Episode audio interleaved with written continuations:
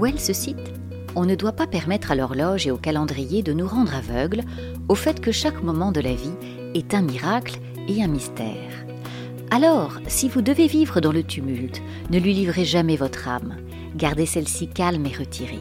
C'est un sanctuaire où vous trouverez, quand vous le voudrez, la sérénité. Bonjour et bienvenue, chers auditeurs, dans cette sixième capsule d'Expert Santé, consacrée à la gestion de votre stress et à la préservation de votre capital santé. Cette surenchère d'obligations, de devoirs et d'objectifs toujours plus nombreux brouille bien souvent les vraies questions existentielles au cœur de votre vie et bloque votre développement. Un excellent capital vous permet d'avancer tout au long de votre existence dans les meilleures conditions et d'accompagner en douceur l'art de bien vieillir. Il vous octroie aussi un réel pouvoir pour bien discerner et prendre les décisions qui s'imposent pour orienter le sens de votre vie. Cette sérénité à cultiver ouvre également la porte à des relations plus harmonieuses, favorise l'épanouissement et un esprit gagnant pour saisir les opportunités et attraper la chance. Pour vous inspirer et vous aider dans vos futures étapes de vie, j'ai la joie d'accueillir aujourd'hui une sacrée personnalité qui m'a accompagnée dans ma formation de coach depuis de longues années et qui, par son parcours complet et riche, apporte une vision globale pour prendre sa vie en main. Bonjour Diane, sois la bienvenue. Bonjour Viannette, merci de me recevoir. Diane Dossi est médecin psychiatre, coach certifié, spécialiste de la méditation en pleine conscience et professeur de yoga. Un cocktail gagnant pour vous aider à appréhender votre vie, vous mouvoir avec aisance dans l'incertitude et vous faire découvrir vos potentiels insoupçonnés. Diane, quelles sont les valeurs qui t'animent? Actuellement, je pense que c'est la conscience, la cohérence, euh, l'audace, et la générosité. Peux-tu nous éclairer sur le choix de tes études de médecine? Pourquoi as-tu choisi cette voie? Je pense que j'ai choisi cette voie parce que euh, j'avais du goût pour euh, comprendre comment la personne humaine fonctionnait. J'étais très intéressée par toute la partie anatomie, euh, compréhension de, du vivant, et puis aussi bah, le fait de pouvoir aider à réparer, me sentir utile être là aussi sur des, moments importants de la vie des gens. Je pense que ça, c'était une motivation. Diane, qu'est-ce qui t'a attiré dans la spécialité de psychiatrie? Il te manque peut-être un élément dans mon histoire, c'est euh, le fait que j'ai commencé à pratiquer le yoga très jeune, puisque j'avais 12-13 euh, ans, avec ma mère qui était elle-même généraliste et professeure de yoga. J'ai fait euh, une formation, beaucoup de stages d'enseignante assez jeune, et j'ai donc souhaité avoir une spécialité, choisir une spécialité dans laquelle je pourrais pratiquer le yoga. Et finalement, il n'y en avait pas tant que ça, c'était principalement la nutrition ou la psychiatrie. Et il se trouve qu'après avoir euh, euh, fait un stage euh, en nutrition, je me suis rendu compte que ça serait peut-être pas suffisamment large pour moi parce que j'avais vraiment du goût aussi pour toute la partie psychologique, compréhension du comportement des, des personnes au-delà des troubles alimentaires. Et donc la psychiatrie s'est vraiment révélée comme une évidence. Donc tu as pratiqué longtemps et tu continues toujours à pratiquer. Et puis tu as continué à te former et notamment tu as souhaité te former au coaching. Comment peux-tu définir le coaching? Alors pour moi, euh, le coaching, ça a été la rencontre de l'action et de la psychologie. Moi, je cherchais en fait une formation qui me permettrait de toucher de façon plus précoce les personnes qui travaillent en entreprise, que ce soit des salariés ou que ce soit des dirigeants ou des dirigeantes. J'avais envie de, comprendre comment je pouvais les toucher avant qu'ils arrivent dans un état d'anxiété très fort, en burn-out ou, dans d'autres types de pathologies, en particulier euh, des addictions. Finalement, le coaching, c'était le chaînon pour moi entre euh, la réparation et la construction. Et en médecine, on apprend à réparer, mais on n'apprend pas forcément à aider les gens à aller au-delà d'un certain point. Et puis surtout, on ne va pas les chercher là où ils sont. Et ça, ça a été euh, vraiment ma motivation. Mais tu as travaillé aussi, et tu travailles toujours sur des formations avec euh, ce qu'on appelle les personnalités difficiles. Est-ce que tu peux en parler? Oui, alors c'est vrai que c'est une euh, pratique qui me permet vraiment d'allier euh, mes différents métiers. La source principale de difficultés dans la vie, ce sont les relations. Et beaucoup de problèmes relationnels viennent du fait qu'on est fixé sur notre propre cadre de référence, qui peut être éducatif, social, culturel, national, et on a du mal à comprendre que d'autres personnes peuvent aussi bien raison que nous. Quand on commence à aborder les différents types de personnalités, que ce soit des personnalités, euh, entre guillemets pathologiques ou des personnalités simplement normales, on se rend compte que la façon de percevoir la réalité est très différente. Si par exemple je rencontre quelqu'un qui va avoir une personnalité perfectionniste, pour lui, faire une erreur c'est vraiment quelque chose de catastrophique, alors que si je rencontre une personne qui va plutôt être de nature narcissique, bah, ces personnes-là ont beaucoup moins euh, tendance à voir les erreurs qu'ils font. Donc leur vision du monde va être différente. Dans le management, c'est extrêmement utile de comprendre le monde de l'autre, de savoir s'adresser à l'autre d'une façon qui puisse être entendable, et puis de l'aider à ouvrir son champ de représentation à d'autres éléments. Et puis ça permet aussi à la personne qui vient en formation de mieux se comprendre elle-même. Quels sont pour toi les enjeux d'un coaching que tu offres? Pour moi, c'est vraiment un travail de connaissance de soi, selon les demandes euh, soit de la personne, soit des RH. Il peut s'agir euh, de euh, mieux gérer son stress, il peut s'agir de, de, mieux manager, par exemple. Mais en fait, l'enjeu, pour moi, c'est d'apprendre à être juste et d'apprendre à être le plus aligné possible entre sa personnalité, la façon dont on a envie d'exercer son métier, les valeurs que l'on a. Et c'est ça qui permet d'être en paix, en fait, en harmonie avec son environnement et soi-même. Quels sont les bienfaits du coaching? Les bienfaits du coaching, je trouve, c'est que c'est un accompagnement pragmatique quand il est bien fait. C'est-à-dire qu'à la différence de la psychothérapie, en règle générale, il n'y a pas de contrat très clair, il n'y a pas de durée limitée. Eh bien dans le coaching, on va serrer des objectifs concrets avec des indicateurs précis d'avancée. On va euh, aussi avoir une limite dans le temps et non seulement un nombre de séances, mais aussi un calendrier. Parce que c'est pas la même chose d'étirer un coaching sur une année et de le faire, ce qui est une durée plutôt classique, sur euh, plutôt une durée de 8 à 10 mois. Tu peux nous parler du fameux contrat justement, parce que c'est essentiel de poser le contrat, ce qui évite les débordements et aussi les dépendances. En tout cas, ça les limite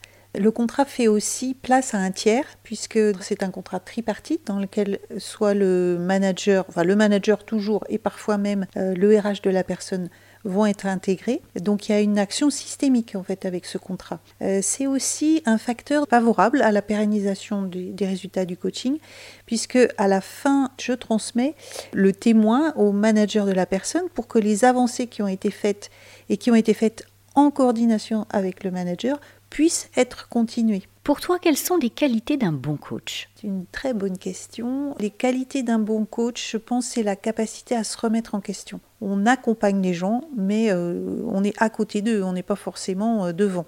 Est-ce une pratique encadrée? Alors, c'est une pratique euh, encadrée en ce qui concerne le coaching professionnel. Il y a un certain nombre de formations qui sont euh, reconnues, dont des formations universitaires. Maintenant, euh, les fédérations de coaching, il y en a plusieurs, font un travail très sérieux et en particulier valident les diplômes et vérifient aussi, quand les personnes s'inscrivent, qu'elles sont bien inscrites dans un cursus de supervision. Mais tu ne t'arrêtes pas là?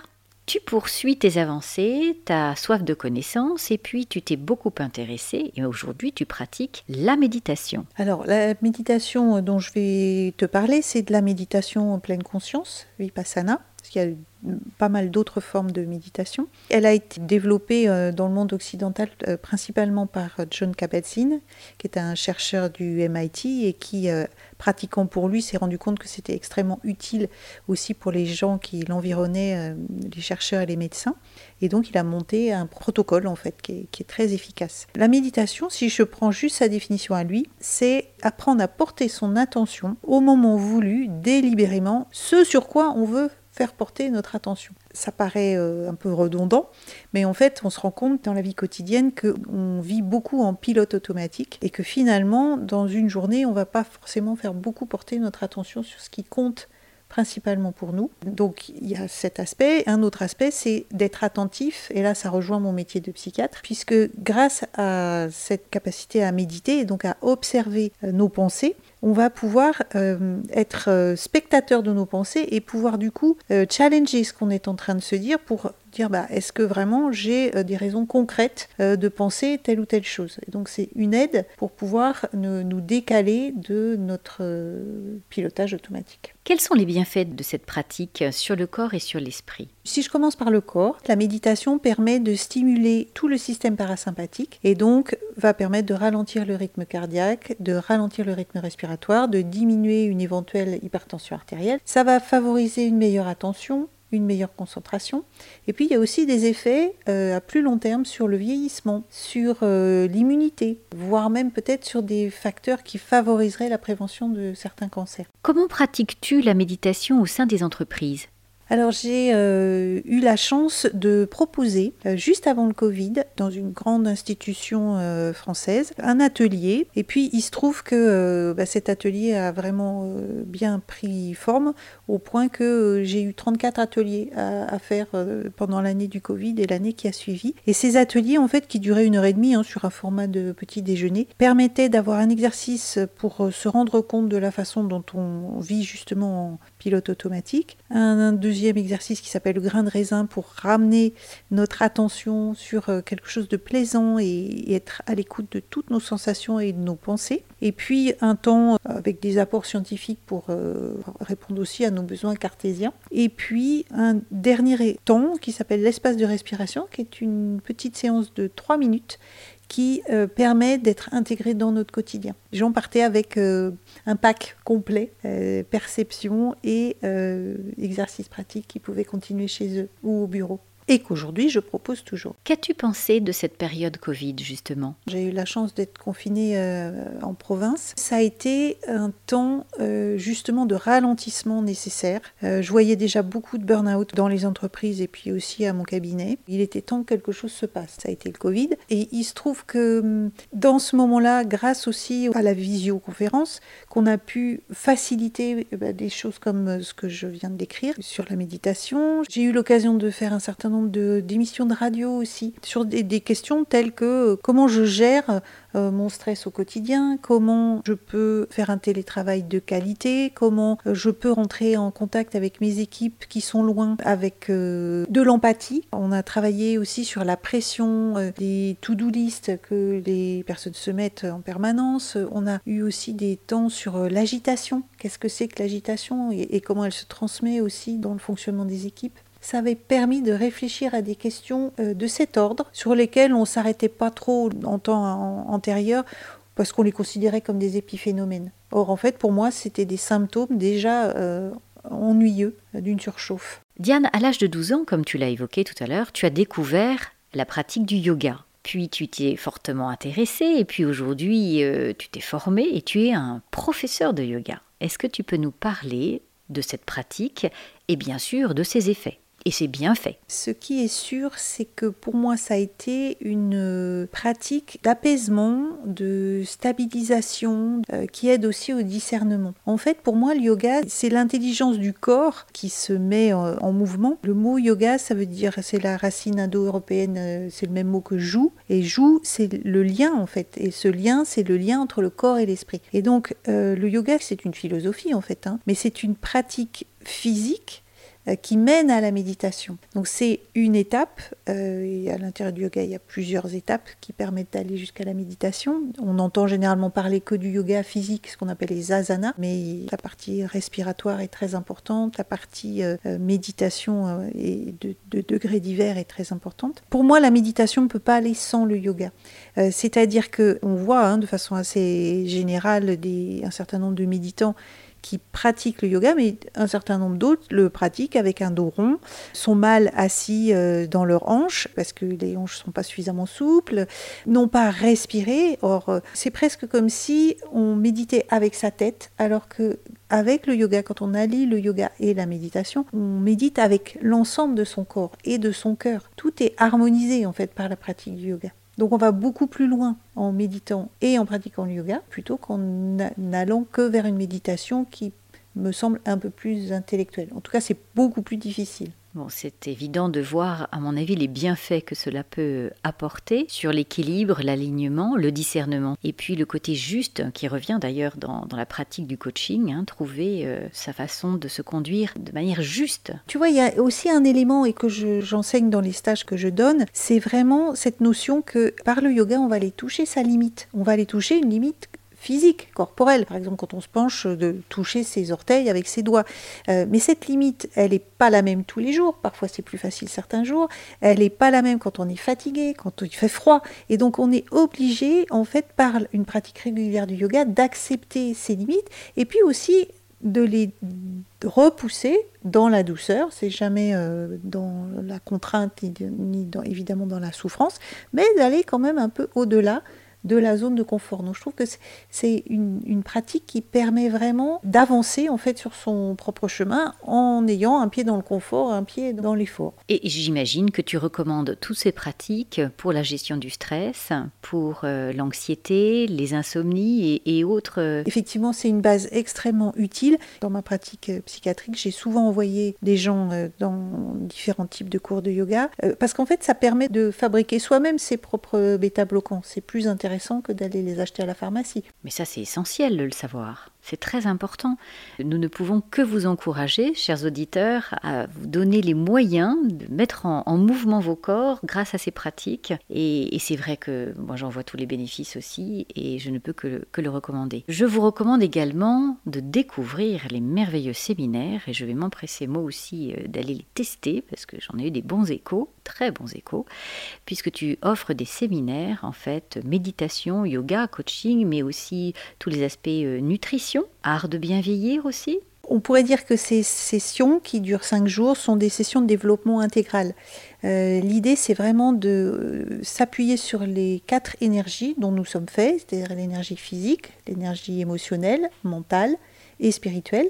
Et euh, dans chaque journée, on va aller euh, travailler sur euh, les éléments qui nous manquent, quels sont nos besoins, et apprendre à créer les rituels nécessaires pour pouvoir entretenir ces aspects. Donc par exemple, si je prends la journée, la première journée qui se passe sur l'énergie physique, il va y avoir des éléments nutritionnels pour apprendre à mieux choisir ses aliments, surtout des aliments neuroprotecteurs, parce que si on travaille, c'est qu'on a besoin d'avoir un cerveau en bon état et surtout si on veut bien vieillir. Et du coup, il y a aussi des choses sur euh, l'hydratation, sur euh, le sommeil. Dans la pratique du yoga, on va travailler sur ces aspects-là pour faire des postures qui aident euh, à trouver le sommeil, par exemple, le soir. Et puis, on va, à la fin de la journée, récolter les, les rituels que j'ai pu nommer ou que certains connaissaient déjà. Ça peut être des choses toutes simples, comme par exemple un verre d'eau le matin à jeun à installer tous les jours. Ça peut être euh, euh, simplement de faire euh, deux salutations au soleil le matin. Ça peut être pour faire simplement un travail de respiration, voire de cohérence cardiaque, mais d'installer des rituels dans son quotidien, c'est ce qui marche. Ça développe la résilience, une petite routine qui peut changer et offrir de, de grands bouleversements positifs. et c'est aussi une discipline. On va au-delà de la discipline parce que ce qu'on essaye de mettre en place dans ces sessions Sésame, c'est vraiment de trouver du plaisir.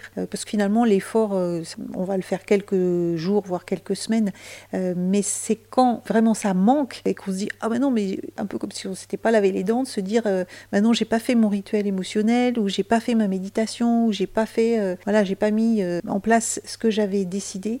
Bah, du coup, ça manque et c'est le bon signe parce que c'est du plaisir. Diane, je te remercie beaucoup de nous avoir transmis ta vision complète pour favoriser un équilibre de vie et adoucir le rythme effréné du quotidien. Chers auditeurs, je vous recommande de découvrir les nombreuses expertises de Diane pour vous accompagner dans des situations délicates de transition de vie personnelle et professionnelle. N'hésitez pas à découvrir son site Connaissance et les sessions Sésame, un programme de 5 jours qui vise à réharmoniser corps, cœur et esprit pour vous recentrer sur ce qui est essentiel et mettre en place des actions quotidiennes pour un équilibre durable, une véritable bulle d'oxygène savoureuse et ressourçante. Autorisez-vous à ne pas subir votre vie, mais à la choisir en découvrant d'autres facettes de votre personnalité. Et pour vous aider, n'hésitez pas à faire appel à Diane ou à moi-même pour réaliser un coaching qui pourra vous propulser vers vos objectifs choisis. Je vous souhaite de belles et bonnes réflexions et vous retrouve très prochainement pour une nouvelle capsule. À très bientôt.